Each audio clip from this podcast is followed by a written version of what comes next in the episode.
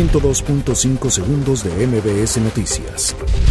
El supuesto rapto de Laura Karen se vino abajo con la difusión de un video que revela los momentos en que la supuesta víctima está conviviendo en un bar ubicado a muy corta distancia de su domicilio en la zona de Cuapa.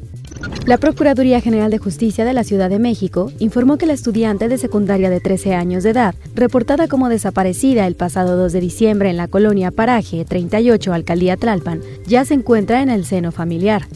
El gobierno de Coahuila suspendió la búsqueda de los integrantes del cártel del noreste, que huyeron tras haber baleado la presidencia municipal y enfrentarse con policías estatales y municipales para enfocarse a la judicialización de los detenidos.